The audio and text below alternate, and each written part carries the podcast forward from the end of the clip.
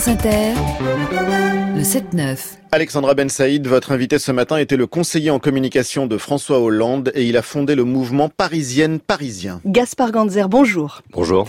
Vous avez dit Emmanuel Macron, c'est vraiment mon ami. En effet, vous avez été euh, condisciple à l'ENA, vous l'avez croisé évidemment à l'Élysée pendant le quinquennat Hollande.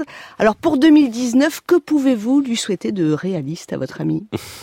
Je peux lui souhaiter que le pays qu'il préside euh, aille mieux et retrouve un peu de concorde et de solidarité parce que c'est vrai que l'année euh, 2018 a été éprouvante pour le pays et donc pour lui. Sa cote de popularité est au plus bas. Est-ce que quand on est à ce niveau-là de défiance, la reconquête est possible ou est-ce que, comme disent certains dans l'opposition, le quinquennat est déjà terminé? Bah, il fait le difficile apprentissage de l'impopularité. Hein. J'ai connu ça auprès de François Hollande, Nicolas Sarkozy a connu ça aussi.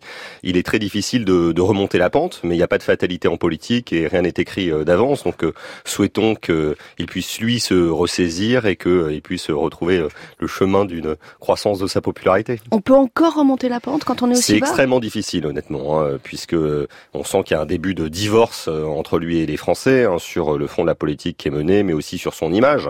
Or, euh, quand l'image commence à se briser un peu comme un miroir, euh, les Français ont beaucoup du mal à vouloir euh, recoller les morceaux. Ce soir, c'est lui qui va présenter ses vœux aux Français, leur parler. Que peut-il vraiment dire ou faire? Bah, je pense que comme c'est un peu un exercice codifié, il faut quand même d'abord euh, commencer par souhaiter les vœux aux Français, notamment à ceux qui sont seuls, à ceux qui souffrent. Puis après, il doit donner une feuille de route pour l'année 2019. Il ne faut pas tellement faire le bilan de 2018. Je crois que les gens ont bien retenu euh, tout ce qui s'est passé au cours des dernières semaines.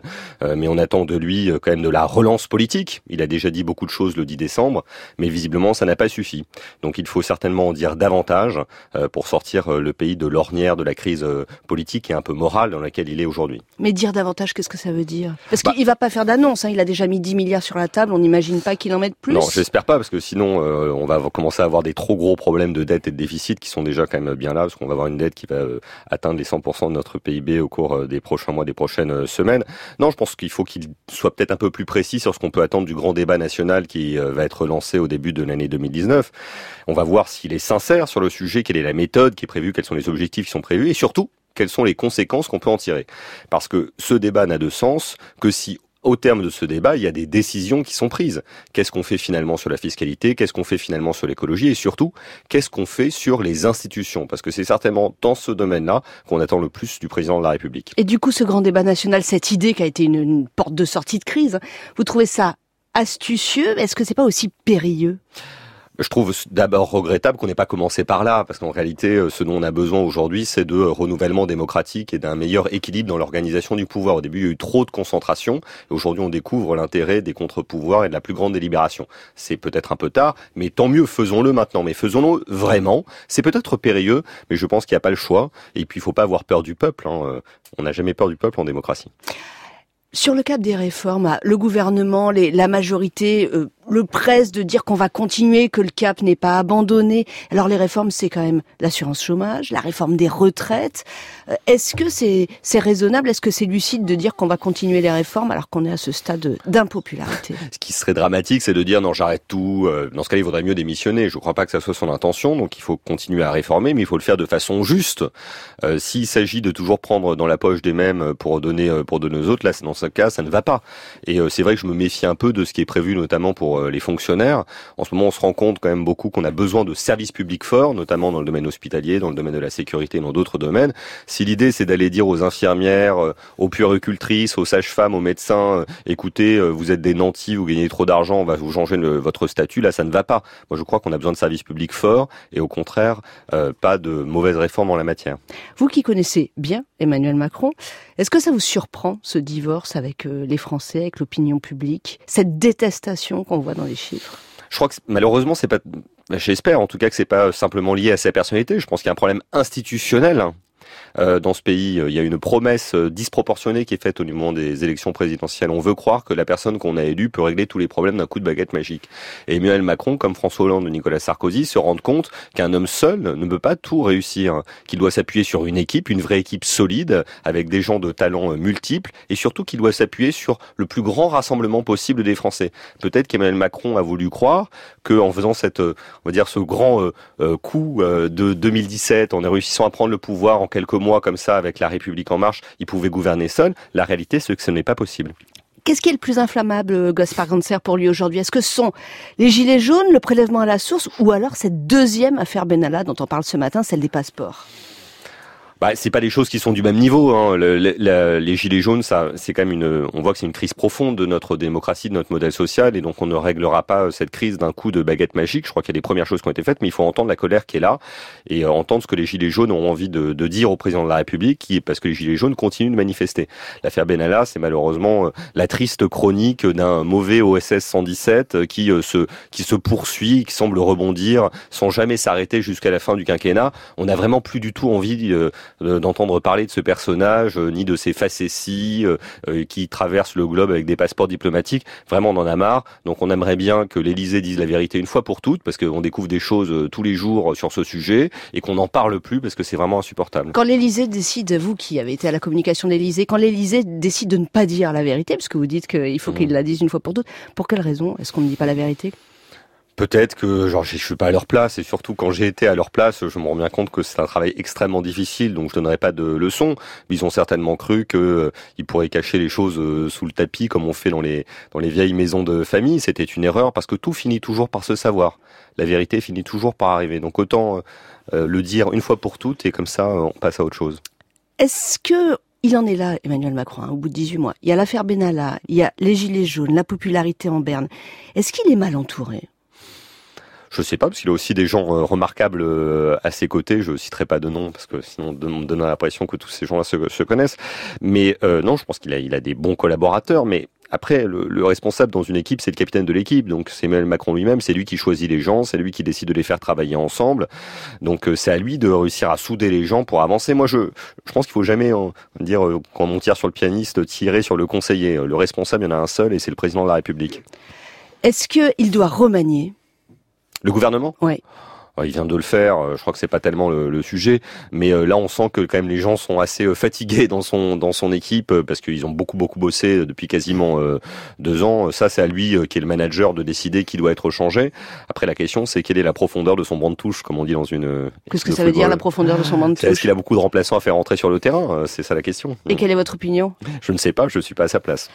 En tout cas, le prochain scrutin ce sera les européennes et pour l'instant les, les gagnants ça n'est ni la droite ni la gauche. Hein. Ce sont c'est le Rassemblement national. Est-ce qu'une liste gilet jaune, ça vous paraît pertinent? En tout cas, moi, je voterai pas pour cette liste-là si elle se si elle se présente. Non, effectivement, on peut se on peut craindre quand même euh, que les extrêmes continuent de monter. Je vous rappelle que Marine Le Pen et le Front National ont fait 25% aux européennes aux dernières euh, élections. Euh, donc on peut craindre le plus. Mais bon, après, il ne faut pas non plus se résoudre au pire. les écologistes peuvent peut-être réussir quelque chose. Peut-être que les Européens convaincus peuvent se rassembler. Gaspard Ganser, merci d'avoir été sur France Inter. Merci à vous. Et bonne fête, merci à tous les deux. À tout à l'heure, Alexandra Ben Saïd. Le 7-9.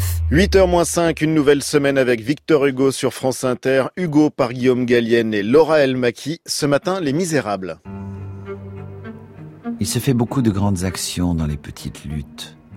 Il y a des bravoures opiniâtres et ignorées qui se défendent pied à pied dans l'ombre contre l'envahissement fatal des nécessités et des turpitudes. Nobles et mystérieux triomphes qu'aucun regard ne voit, qu'aucune renommée ne paye, qu'aucune fanfare ne salue.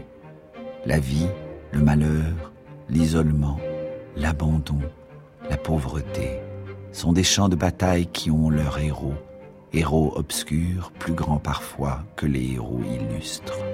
Le héros charismatique de ce roman s'appelle Jean Valjean. Cet homme, dans la force de l'âge, vient de retrouver sa liberté après vingt années passées dans l'enfer du bagne pour un vol de pain. Sur sa route, il rencontre Monseigneur Bienvenu, le premier de tous qui le regarde avec humanité et lui donne sa chance. Tout le monde m'a jeté dehors. Voulez-vous me donner à manger, à coucher? Monsieur, asseyez-vous et chauffez-vous. Nous allons souper dans un instant. Suivant sa bonne étoile, Jean Valjean prend l'identité de Monsieur Madeleine. Il fait fortune et devient maire d'une petite ville de province. Dans cette ascension, il rencontre la belle Fantine, victime de la malveillance des plus forts, sa petite fille Cosette qu'il recueille comme son propre enfant. Il croise la route du ténébreux Javert qui va tout faire pour l'arrêter et du jeune Marius porté par le rêve révolutionnaire de 1830. Les 1500 pages du roman sont celles d'une rédemption. À force de volonté et de foi chrétienne, Jean Valjean va tenter de combattre la veine noire de la destinée pour devenir meilleur. À sa sortie en 1862, le livre s'arrache. Le roman se vend comme jamais. Les éditeurs lancent des traductions dans une douzaine de pays. On reproche à son auteur de s'enrichir sur le dos des vrais miséreux. Et puis les jalousies se font entendre. Flaubert dénigre son rival qui écrit pour la crapule catholico-socialiste. Baudelaire avoue à sa mère avoir détesté le livre tout en affirmant le contraire à son vieil ami. Alexandre Dumas, lui, garde son sens de la formule. Chaque volume commence par une montagne, écrit-il, et finit par une souris. Mais rien n'atteint le roc. Victor Hugo sourit à ses détracteurs car l'important n'est pas là.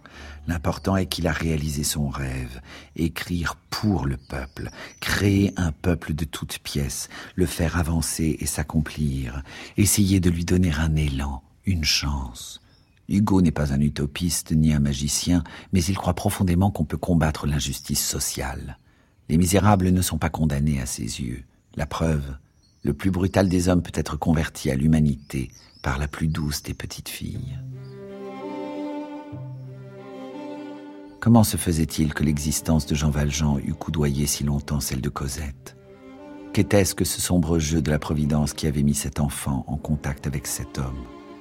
Un crime et une innocence peuvent donc être camarades de chambrée dans le mystérieux bagne des misères De quelle façon, par suite de quel prodige, la communauté de vie avait-elle pu s'établir entre cette céleste petite et ce vieux damné? Je suis un ancien forçat. Et pourquoi me dites-vous ça aujourd'hui? Parce que Cosette m'avait dit nous vivrons en famille et que je ne peux être d'aucune famille. Les Misérables est un roman qui a emporté Cassine. Il est aujourd'hui le livre le plus lu de Victor Hugo et l'un des classiques littéraires les plus adaptés au cinéma. Je vais vous demander une dernière chose. La possibilité de venir la voir de temps en temps. Je l'ai eu très petite et je pense que vous comprendrez qu'on puisse aimer un enfant, même pour un homme comme moi. Victor Hugo par Gallienne et El Maki, une série réalisée par Xavier Pestugia et Gaëtan Colli. Tous les épisodes sont disponibles à la réécoute sur franceinter.fr.